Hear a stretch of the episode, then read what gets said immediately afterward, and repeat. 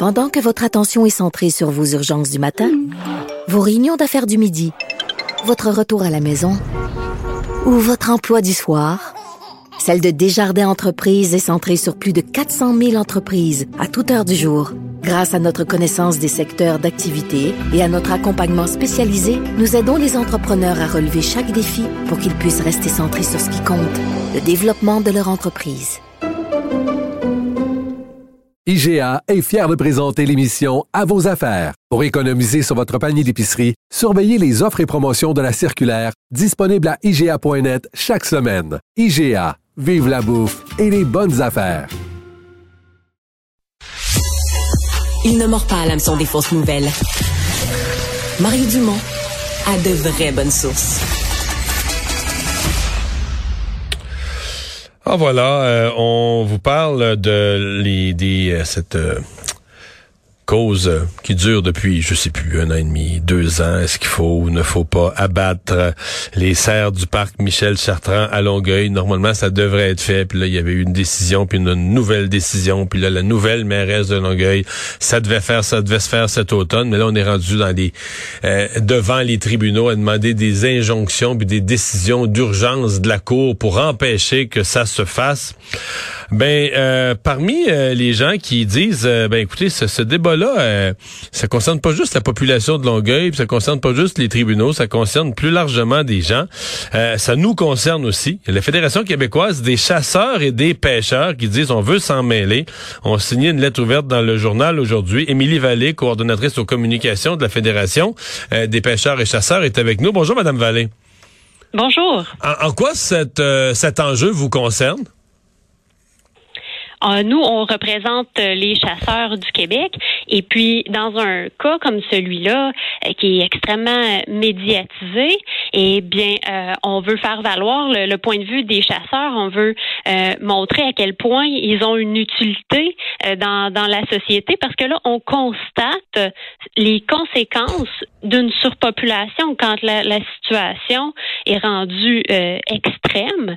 là, il, il, est trop tard, alors que il y en a une solution pour éviter qu'on arrive à une situation aussi extrême, ben c'est la chasse. Et puis elle existe, il y en a des chasseurs, puis il s'agit euh, de, leur euh, laisser leur place pour qu'on puisse bien contrôler les populations puis éviter euh, qu'on se rende là, dans, une situation comme celle de Longueuil. vous parlez de la chasse aux chevreuils. il s'abat bon an, mal an au Québec là, entre 45 et 50 000 chevreuils. Comprenez-vous dans ce contexte-là pourquoi on fait un tel puis ça se fait très bien euh, normé, on y reviendra d'ailleurs on en parlera mais c'est encadré, normé avec des permis, tout ça tout ça mesuré avec des des nombres, on connaît le cheptel donc il y a pas de danger de, de, de, de, de tuer l'espèce, de faire disparaître l'espèce, tout ça est bien contrôlé. Comprenez-vous pourquoi sur 50 000 chevreuils qu'on abat chaque année, euh, à donné c'était 12, là, si on parle d'un quelques, mais quelques dizaines à Longueuil font autant à la manchette? C'est, je pense que dans, dans euh, la société dans laquelle on vit, euh, les, les animaux, euh, surtout quand ils sont dans, dans un milieu urbain comme ça, que les gens les côtoient au quotidien, développent une sorte d'attachement. oui, c'est, normal. on peut comprendre ça, mais euh, faut se, se, retirer un petit peu, regarder le portrait un peu plus global, parce que effectivement, ça a peu de sens qu'une dizaine de serres euh, attire autant d'attention puis demande autant de mhm. ressources. Ouais. Euh, quand vous parlez de, vous avez parlé de la surpopulation qui arrive euh, lorsqu'il n'y a pas de, lorsqu'il y a pas de prédateurs, parce que dans le fond, les chasseurs d'une certaine façon deviennent remplacent. Euh, on veut, on va pas ramener des loups à Longueuil. J'ai déjà fait cette blague-là, mais ça serait ça la vraie solution si on veut pas abattre, si on veut pas abattre des chevreuils. Là, on dit, garde, c'est la nature, c'est la nature, on n'y touche pas, mais faut ramener, faudrait aller dans le bois, euh, dans le nord, chercher des loups puis ramener une coupe de loups à Longueuil. Mais là, quand les loups vont dans la cour d'école, le monde va penser que c'est pas une très bonne solution. Mais euh, les chasseurs, euh, la chasse au Québec, là, je regardais, il y a un rapport, les gens peuvent aller le consulter, il est facile à trouver sur Internet, un rapport en ligne par région, par sous-région, etc.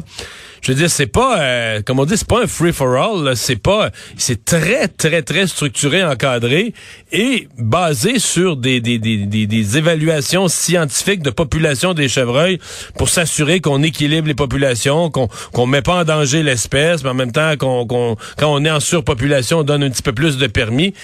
Est-ce que j'ai raison de penser que c'est très bien géré la chasse au, Québec? Ben oui, euh, effectivement, il y a tellement de facteurs qui sont évalués pour savoir combien il y a de permis euh, qui vont être accordés. Euh, c'est ce qu'on appelle des plans de gestion. C'est, ça le document qui, regroupe toute l'analyse et puis les, modalités de chasse qui vont être utilisées. C'est un document qui est bon pour une durée d'environ euh, huit ans, qui est révisé à mi-plan aussi. ce sont des équipes de gestionnaires de la faune, des biologistes qui consultent aussi les, les partenaires fauniques dont la Fédération des chasseurs-pêcheurs euh, fait partie. Euh, parce que oui, il y a tout l'aspect scientifique, biologique qui, est analysé, puis en même temps, euh, l'enjeu dans tout ça, c'est aussi la cohabitation avec les citoyens. donc, il y a ça aussi qui, qui est pris en compte. Alors, il y, a, vraiment tous les facteurs qui, qui sont évalués pour s'assurer qu'on arrive à une bonne cohabitation entre les populations d'animaux sauvages et les citoyens. Parce qu'il y a plusieurs, quand vous dites cohabitation avec les citoyens, il y a quand même plusieurs régions. là, je parle pas d'un petit territoire comme le, parc Michel Chartrand à Longueuil, mais des régions administratives. Il y a plusieurs régions du Québec où c'est un problème. on est en surpopulation de, de chevreuils. Dans plusieurs régions, oui. Euh, c'est des populations qui ont euh, grandement profité des hivers plus cléments qu'on a euh, dernièrement. donc, puis en plus, c'est un animal aussi qui, qui va très bien s'adapter, qui va manger un peu tout ce qu'il trouve. D'ailleurs, il, y, a plusieurs personnes qui le constatent même dans leur sur leur terrain à Longueuil, oui, ou à Saint-Bruno. Alors, c'est un animal qui, qui, profite très bien, qui euh, dont, dont, la croissance peut être assez euh, rapide. Alors oui, il y a beaucoup d'endroits où il y a euh, des, problèmes de surpopulation. Et qui occasionne, bon, accident de voiture, bon, vous venez de le dire, hein, on, ils vont manger sur les terrains. Mais c'est souvent quand les, par exemple, à Longueuil, à Saint-Bruno, là où les gens se plaignent que les, chevreuils débarquent massivement sur leur terrain, c'est qu'ils ont détruit des boisés. Exemple, dans le parc Michel Chartrand, il n'y a pas assez de nourriture pour eux. C'est un, c'est un déséquilibre écologique fondamental. Ils ont pas, sont trop nombreux pour le territoire qu'on pense leur avoir réservé. Donc, à un moment donné, ils ont faim, point à la ligne. Oui, c'est ça. Quand leur euh, habitat naturel leur fournit plus euh, assez de nourriture, ben, ils vont se déplacer simplement et puis euh, ben, se rapprocher des villes de plus en plus, s'habituer à la présence humaine. Mais c'est là effectivement qu'ils se retrouvent sur les routes où ça, ça, peut causer des, des problèmes plus graves. Là. On s'entend que c'est jamais le fun d'avoir des, des problèmes sur son terrain où est-ce que les, les cerfs vont manger les haies de cèdre, mais quand on parle d'accident routier, euh, là, c'est plus dramatique comme conséquence. Ouais. Euh, donc, est-ce que euh, vous incluez dans votre raisonnement ou dans la discussion la viande?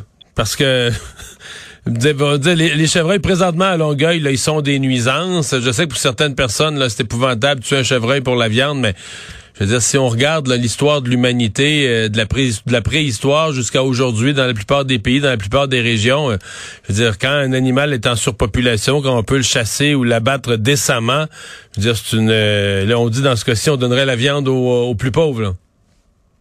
Ben oui, c'est c'est une ressource euh, qui est là. Il y a beaucoup de gens qui consomment la viande et puis euh, même la, Fédération des chasseurs-pêcheurs a déjà euh, depuis plusieurs années mis sur pied un programme qui s'appelle Chasseurs généreux qui incite les chasseurs à partager leur venaison.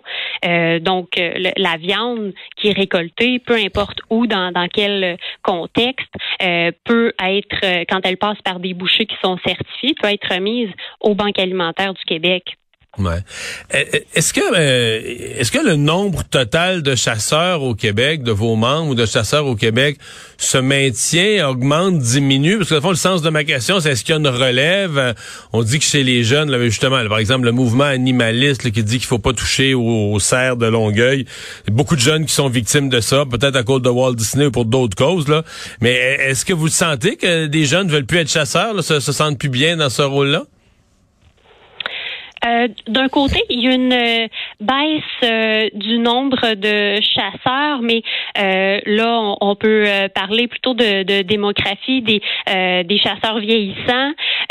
puis parce qu'il y a quand même de la relève, on voit qu'il y, a des jeunes qui s'inscrivent au cours de, de chasse. puis il y a avec la, la, pandémie un intérêt renouvelé aussi pour tout ce qui est plein air, de nature, oui, c'est ça, se, reconnecter. Puis là, quand on, on parle de chasse, là, c'est une connexion euh, très, très, très serrée avec euh, la nature. Donc, c'est euh, le chemin que, que, plusieurs vont choisir là, pour, pour bien comprendre, en fait, comment ça se passe, puis vivre vraiment la nature.